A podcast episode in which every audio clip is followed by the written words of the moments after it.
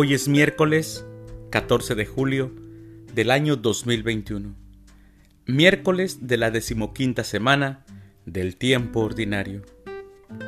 En nuestra Santa Iglesia Católica, el día de hoy celebramos a los santos Francisco Solano, Tuscana, Beato Mariano de Euse y a San Camilo de Lelis.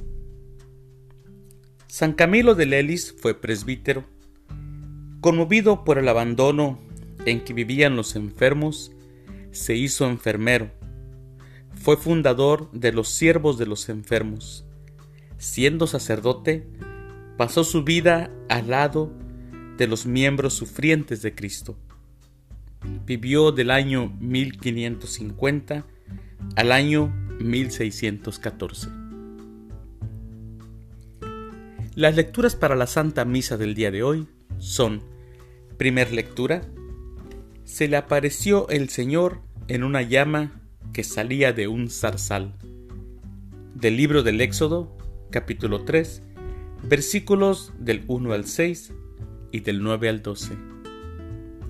El Salmo responsorial del Salmo 102. El Señor es compasivo y misericordioso. Aclamación antes del Evangelio. Yo te alabo, Padre, Señor del cielo y de la tierra, porque has revelado los misterios del reino a la gente sencilla. El Evangelio es de San Mateo. Del Santo Evangelio, según San Mateo, capítulo 11, versículos del 25 al 27. En aquel tiempo Jesús exclamó, Yo te alabo, Padre, Señor del cielo y de la tierra, porque has escondido estas cosas a los sabios y entendidos, y las has revelado a la gente sencilla. Gracias, Padre, porque así te ha parecido bien. El Padre ha puesto todas las cosas en mis manos Nadie conoce al Hijo sino el Padre, y nadie conoce al Padre sino el Hijo, y aquel a quien el Hijo se lo quiera revelar. Palabra del Señor. Gloria a ti, Señor Jesús.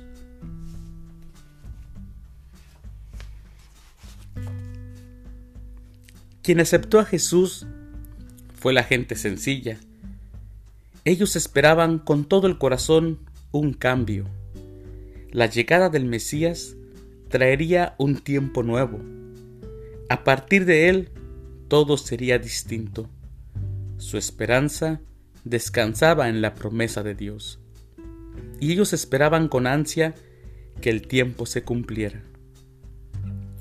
Los sabios y entendidos, por otro lado, eran arrogantes.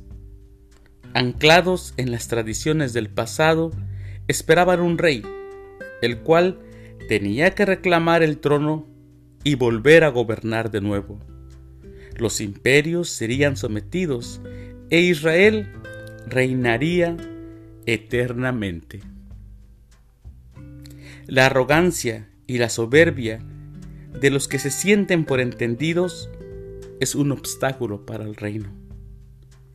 La gente sencilla y espiritualmente humilde sabe que todo lo espera en su Señor. La gracia de Dios no comulga con la arrogancia.